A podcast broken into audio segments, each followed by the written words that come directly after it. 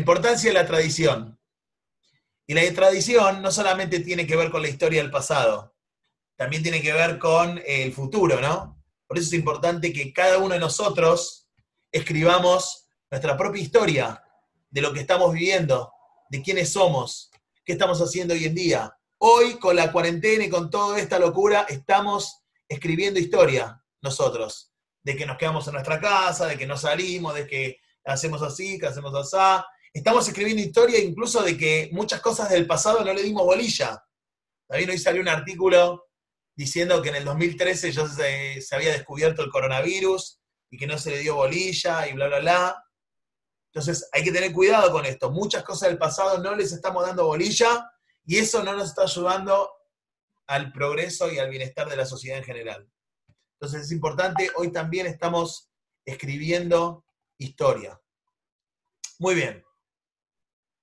Normalmente yo al principio de, la, de cada una de, los, de, la, de, las charlas y demás, trato de hacer algo que sea más eh, eh, movido, ¿no? Que, sea, que, tenga, que tenga que ver con, con, el cuerpo y demás. Entonces hay una, hago una actividad que, a ver si se las puedo pasar acá, si la pueden ver. No. Pero básicamente, el video es que se arma una fila, todos mirando hacia adelante, ¿está bien? Todos mirando hacia, hacia adelante, uno atrás del otro. Y yo me pongo atrás y le toco el hombro a la última persona. Entonces la última persona se da vuelta y yo le hago un movimiento. Y ese movimiento, esa persona tiene que hacer lo mismo. Se da vuelta, le toca el hombro al de adelante, el de adelante se da vuelta, y esa persona tiene que repetir el movimiento que yo le hice. Y eso se va pasando en toda una fila de 10, 15, 20, 30. Este video era de un montón de gente. Eh, yo lo hice en Menoral, lo hice 3, 4, 5 veces, y es muy interesante, porque básicamente el movimiento era como que estoy en una moto, y una vez terminó alguien bailando y otra vez terminó alguien haciendo así un bebé. No sé qué me quiso decir, no sé qué quiso decir al de atrás, pero terminó así, haciendo un bebé, como que terminó cualquier cosa. Entonces la pregunta es, ¿cómo puede ser que si en algo tan simple de unos minutos no se pudo respetar esa tradición, ¿cómo podemos entender que la tradición que hoy en día estamos haciendo nosotros es la correcta y la verdadera? ¿Qué dicen ustedes? Perdón, lo voy a poner así, así se ve mejor. ¿Eh? ¿Qué piensan ustedes sobre este tema? ¿Cómo sabemos que el judaísmo es real? ¿Por qué sabemos que el judaísmo que hoy en día nosotros tenemos es verdadero, es real y no es un invento de alguien? No es un invento mío, no es un invento de otra persona. ¿Quién nos dice? Quizá lo que Supongo que ninguna cosa, es. No, que o sea, supongo que ni el judaísmo ni ninguna em, otra religión es real o no real, o tiene tradiciones eh, verdaderas o no verdaderas, sino que es algo más que se va construyendo con el tiempo y que cada generación va modificando y agregando y, no, o sea, no creo que se, se pueda decir que una tradición sea verdadera o no verdadera. Muy bien, te hago una pregunta, Jessy. Nosotros tenemos nuestra tradición de que en Pesas comemos matzá. ¿Está bien? ¿Y quién dijo que hay que comer matzá? ¿Por qué comemos matzá? O hay gente que come un pedacito de matzá así. Y hay gente que come cuatro pedazos de matzá en, la, en, en en el ser de Pesaj. ¿Y por qué él come cuatro matzot y hay gente que come un pedacito así? O sea, hay una a cada uno le llega. A ver, espera, vamos a hacer una cosa. Silenciense, vamos a silenciar a todos, pues me gusta, me gusta cuando se arma debate. Vamos a silenciar a todos y vayan levantando la mano y yo les voy sacando el, el les voy poniendo, les voy sacando el mute. ¿Está bien? Muy bien, dale, empieza, empieza Tati entonces. No, que yo concuerdo con lo que dice Jesse y también creo que es un acto de como de creer, ¿entendés? Porque vos crees en lo que tus tus antepasados fueron construyendo, vos crees y tenés fe en eso, en que eso es verdad, o sea, uno puede creer que existe un Dios o no, eso depende de cada uno, pero uno cree. Es como cuando tus papás, es un ejemplo más, más vulgar, pero cuando tus papás te dicen, eh, no toques el enchufe porque te vas a quemar. O sea, eso es verdad, eso pasa, pero vos no estás seguro porque nunca lo viviste, no sabes si metes los en el enchufe, tenés que creer en lo que te dicen tus papás. Es, como, es un ejemplo no tan parecido, pero es como creer en lo que, lo que tus antepasados vienen haciendo hasta ahora y tus papás hicieron y vos si querés más adelante se lo vas a tus hijos. Es tipo la fe ir a creer, creo yo. Genial, me encantó lo, que dijiste. Muy, es lógico, es muy lógico lo que decís. Eh, a ver, perdón, Jessy, antes de que vos sigas, Dani está levantando y después Jessy. Eh, ah, ahí está. Sí, yo, te saqué. No sé si concuerdo tanto. Para a ver, ¿cómo? Perdón, no te escuché, ¿qué? Que yo no sé si concuerdo tanto, para ser sincera, y es que para mí existen las realidades hay como hay cosas que para mí son objetivas, como las cosas que están escritas, después pueden generarse debates con respecto a lo que nosotros sentimos o qué queremos sí, llevar a cabo, qué no, qué nos parece muy anticuado, muy arcaico, lo que fuese, pero yo creo que hay cosas que sí son indiscutibles como parte de nuestra historia, digo, ¿no? Y em, no sé, creo que hay que hacer también una diferencia entre lo que, no sé, una fe, una religión y un pueblo. O sea, nosotros somos más que una religión. Eh, y creo que tiene que ver con nuestras tradiciones también, como lo que nos lo que nos diferencia de otras religiones. Nosotros somos, además de religión, un pueblo con cierta historia como específica y, típica nuestra que no compartimos con otros. Genial lo que dijiste, Dani, me volaste la cabeza, ¿eh? Espectacular. Te felicito, muy bueno. Va Jessy. Espera, eh, te puse mute, pero. Pará, ¿eh? Ahí va, ahora sí, dale. Jessy. Sí, no, reconcuerdo con, no sé quién habló recién, eh, completamente de acuerdo. Lo que yo me refería, ah, con Dani. No, lo que yo me refería era más lo que decía Tati, que hay, hay cosas históricas que claramente son objetivas y que tienen sus fuentes y su sustento eh, histórico y objetivo, pero hay un montón de cosas que las hacemos, como decía Tati, porque simplemente eh, creemos en lo que nos están diciendo nuestros abuelos y, lo que se va pasando de generación en generación, y que no sabemos si son exactamente así, pero las hacemos por una cuestión de seguir con, con, la, con la cultura, con el judaísmo, con la religión, eh, y que se sigan manteniendo en el tiempo, más allá de si esas cuestiones que hacemos sean reales o no reales. Muy bien, muy bien, me encantó. Muy bueno lo que está diciendo. ¿Alguien quiere hablar? Yo. A mí lo que me pasa es que, leí hace poco, yo estoy en una ONG, y tipo, habla, decían, por ejemplo, cuando una persona dona, porque tipo, bueno, tengo que donar, tipo, me lo hacen fácil, como que cuando lo haces sin sentido, esas cosas tipo creo que se pierden y ahí es donde la tradición como que deja de ser algo, deja de ser tradición, es como hacerlo porque sí. Creo que tipo cuando encontrás el significado, ahí empieza a ser tradición, tipo cuando lo haces sin saber por qué, no, no es nada, no es más que una acción que la haces porque la hace tu familia. Me parece que cuando la haces propia empezás a conocer más, ahí es donde decís, bueno, es mía y yo me encargo de, no sé si hacerla igual, pero llevarla a mi manera y adaptarla como yo quiero, pero creo que, o sea, es obviamente tomando lo, que te enseñaron, lo que aprendiste, lo, todo. Muy bueno, o sea, vos decís, por ejemplo, si los domingos a las 8 es domingo de fútbol, porque, no sé, domingo a las 8 es una tradición familiar, domingo de fútbol, ¿está bien?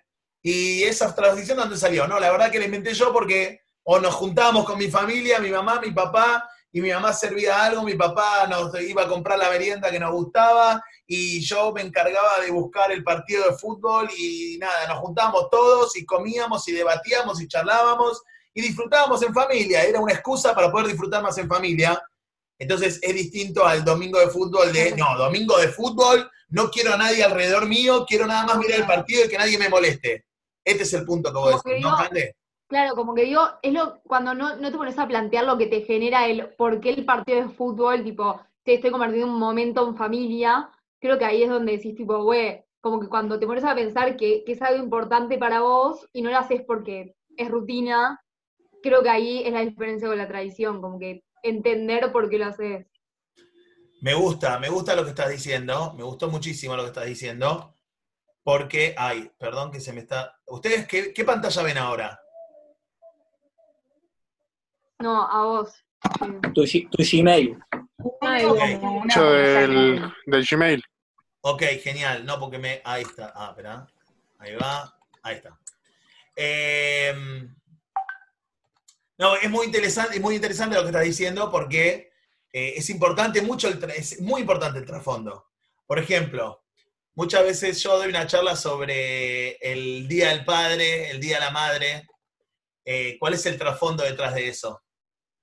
Eh, ¿Cuál es el trasfondo del Día del Padre y de la Madre? muchos dicen, no, es un día comercial y nada más. ¿Está bien? Entonces, ¿qué diferencia hay con Pesas, por ejemplo? En Pesas también gastamos un montón de plata y también podríamos decir es un día comercial. Bueno, hay todo un trasfondo detrás de todos esos días. Yo no, voy de la mano de que todo tiene que ver con el comercio y que todo tiene, es un día comercial y nada más. Eh, yo trato de buscarle los trasfondos a las cosas porque por algo existen, por algo están. Puede ser que el trasfondo sea simplemente algo comercial y nada más, pero bueno, ahí también depende cómo cada uno lo vea y las consecuencias de cómo cada uno lo ve. Si uno lo ve como algo meramente comercial, tiene unas consecuencias, y si uno lo ve como algo distinto a algo comercial, tiene otras consecuencias también. Me gustó todo lo que están diciendo, ¿eh? me encantó. ¿eh? Johnny y Diana, muy bien. Me gustó el trasfondo del Día de la Madre. Bueno, ya lo vamos a hablar, verá, dame tiempo. Dame tiempo. Hoy estamos empezando. Vamos a empezar con la, con la importancia de la tradición y después vamos a llegar a todos los trasfondos de... La idea es analizar eso. La idea es analizar un poquito los trasfondos de las cosas. En este caso, eh, el trasfondo de, todo lo que tiene que ver con el judaísmo y con la tradición. Y vamos a ir llegando a todos los demás si Dios quiere. Muy bien. Sigo avanzando. Les quería preguntar si ustedes saben cuántos años hace que salimos de, eh, cuando fue la salida de Egipto.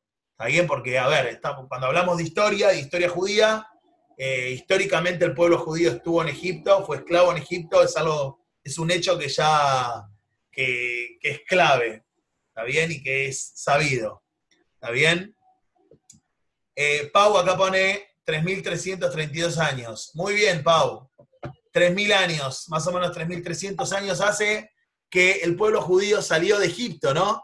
Y como estaba diciendo antes, eh, ¿cómo, ¿cómo hacemos? Porque el judaísmo se basa mucho en tradiciones.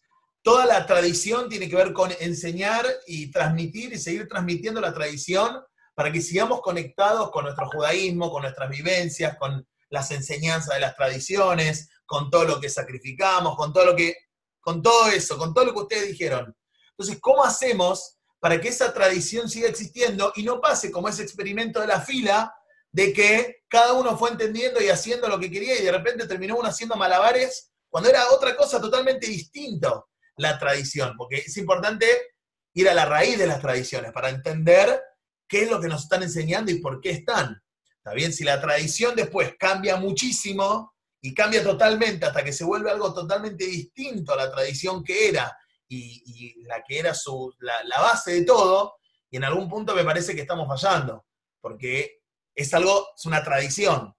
Esto, este punto, tiene que estar conectado con su base, con su raíz de alguna forma.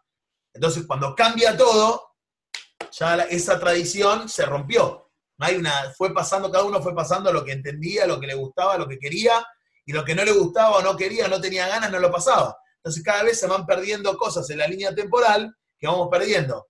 ¿Está bien? Imagínense que, vamos a un ejemplo básico agarro un vaso de, coca o vamos a, seguramente muchos habrán hecho la de cuando se me calentó el té de más, pasarlo de taza en taza, está bien, o agregar un poquito más de agua fría, pero la de pasarlo de taza en taza, muchos la hemos hecho, y cuando lo pasás a la otra taza que estaba seca y la devolvés a la taza, la primera, te queda un poco de té. Y quieras o no, ese té lo perdiste. Ahora, ¿qué pasa? Esa taza la pones en agua para que se vuelva a enfriar ya está, ese té lo perdiste peor todavía. Cuando volvés a pasar el, té ahí, otra vez perdiste. Uno puede decir son gotitas, pero cada gota, gota, gota, vamos sumando por cada pasada, por cada pasada, y fuimos perdiendo. En un té se ve poquito, pero a lo largo de la historia, en varios tés, suma. Bueno, esto es lo mismo. Con esta tradición pasa lo mismo. Nosotros empezamos a perder puntos, comas, formas, lecturas, distintos temas, vamos perdiendo y llega un momento que ya no entendemos nada de lo que estamos haciendo. Y ahora se los voy a demostrar. Pasaron 3.300 años de la salida de Egipto. ¿Está bien? ¿Alguien sabe cuántas generaciones son? Mirá, no fueron 3.300. Era pregunta, ¿eh? Sí, fueron 3.300. Muy bien. 3.332. En el año 2448. ¿No se calcula tipo cada 50 años? Tipo 40 generaciones. Una generación, una generación se calcula, una generación se calcula entre 20 y 30 años. Ah, generaciones van cambiando cada 20, 30 años. ¿Está bien? Algunos usan 20, otros usan 30, otros 25. Eh, van dependiendo de, no sé. Normalmente yo tomo 25, que es el medio. 20, 30, 25. No, no, no me gusta ser extremista. 20, 30, 25. Entonces, más o menos se calcula, ¿está bien? Que eh, cada 25 años es una generación. Entonces, a ver si, si alguien es rápido en matemática y puede decir cuántas generaciones pasó, cuánta, qué número de generaciones somos nosotros desde la salida de Egipto hace 3.300 años, en el año 2448, por supuesto, año hebreo, hasta hoy en día que estamos en el año 5780. ¿Está bien? Básicamente, 5780 menos 2448, dividido 25 da... Sí, casi 100. Muy bien, más, muy bien, son cerca de 135. Bien, Mati, ¿eh? ¿estás rápido con las matemáticas? Estamos conectados, Mati, bien ahí, ¿eh? me gusta, muy bien. Mati, Marce, todo, Johnny, Dayu, muy bien. Son más o menos yo puse 133 generaciones aproximadamente. Ah, pensé que habían pasado esos años. no, no, no. Son, son casi 133 generaciones desde que salimos de Egipto hasta hoy en día. 3.300 años, hecho histórico que todas las religiones y todas las, toda la historia y todos los museos y todo el mundo sabe y entiende que el pueblo judío fue esclavo en Egipto. Hay pruebas arqueológicas, hay de todo para esto. ¿Está bien? Yo simplemente estoy hablando de algo histórico, todavía no entré en, nada que tenga que ver con eh, eh, tradiciones, algo histórico. ¿Está bien? ¿Se entendió hasta ahora? ¿Vamos bien? Yo algunos los veo y otros no porque me puse esto más chiquitito. A ver. Muy bien, vamos bien, me, me siguen, me siguen todos, ¿no?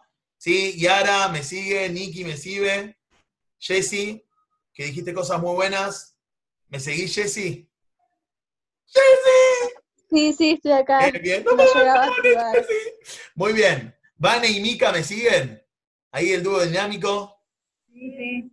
Genias, muy bien, muy bien. Entonces, en base a esto, es algo muy interesante.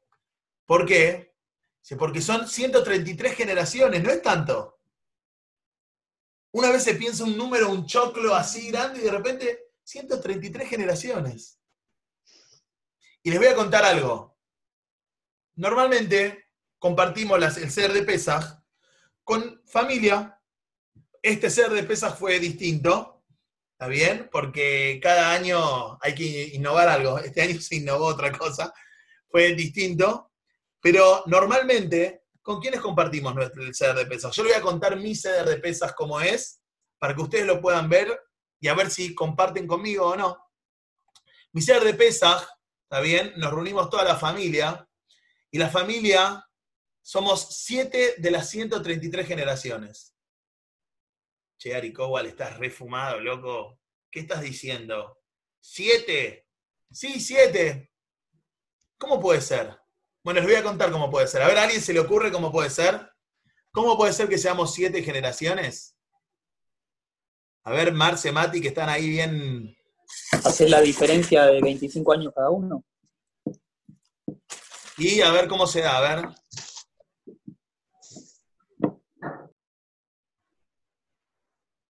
O sea, máximo puedo llegar hasta mi abuela, que es la bisabuela de mis hijos. Porque es la, la tuya más la de tu esposa. No sé. Pero ella está más o menos en la misma generación. No sé, pero no, no, sé. Tenés tu abuela, tu papá, vos, tus hijos. Cuatro. Ya está. sobrinos, si es que hay una edad distinta también. No, pero están más o menos. No, mis sobrinos están en la misma edad que mis hijos. O sea, no hay Depende de cuántos años. ¿Eh? Depende, depende de cuántos años tenga tu abuela. Eh, como mucho se puede llegar hasta cinco generaciones. Muy bien. Entonces, de vuelta, ¿qué pasó con Aricowal? Estaba, estaba, estaba pasado de vino cuando. ¿Tenés, ¿Tenés mascota? ¿Tenés algún familiar inmortal? Esa buena, ¿eh? Sería buena esa. ¡Uh! Bien, Johnny y Diana la rompieron. Johnny y Diana le dieron en el. Pero ahí el clavito justo estaba así. Le clavaron perfecto. En la memoria de los mayores. Las siete generaciones son mis hijos, yo, mi mamá, mi abuela, los padres de mi abuela, los abuelos de mi abuela, los bisabuelos de mi abuela. ¿Qué quiere decir esto? ¿Que está refumado? No. ¿Qué quiere decir esto? Esto quiere decir que mi abuela y mi mamá, cuando están sentados en mi mesa, mi ceder de pesaje, en mi casa, pero nosotros lo hacemos en mi casa, ellas vienen a traer a mi mesa, bueno, a la mesa, ya viene a traer a la mesa las enseñanzas y la transmisión de sus padres, sus abuelos, y mi abuela, como mis hijos que están sentados con su bisabuela, mi abuela estaba sentada con su bisabuela.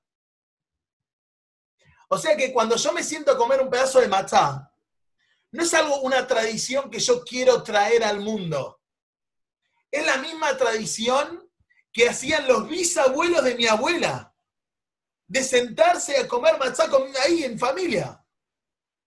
Y ellos cantaban el Manishtana, Laila, Y esa canción me la enseñó mi abuela cuando yo era chiquito. ¿Está bien? Mi abuela me enseñó que sus abuelitos le cantaban el Manishtana como nosotros también enseñamos eh, canciones, eh, no sé, canciones acá argentinas a nuestros hijos. ¿Está bien? O canciones judías de, años, añares. También hay canciones, la de, bueno, no sé si escucharon la canción de, eh, ay, ¿cómo se llama esta? Que es conocida. Yo la sé la tradición judía, la canción de un cabrito, un cabrito que me compró mi padre por... y vino el, gato, se comió el cabrito, que me es la del lobo y la, ¿cómo se llama? La oveja, no me, no me acuerdo cómo se llama la... Pero la chivita. ahí está, sal de ahí, chivita, chivita. Yo tengo un CD en el auto con esa canción también, para mis hijos. Pero, de vuelta, esa tradición no es algo que yo estoy creando ahora. Es algo milenario.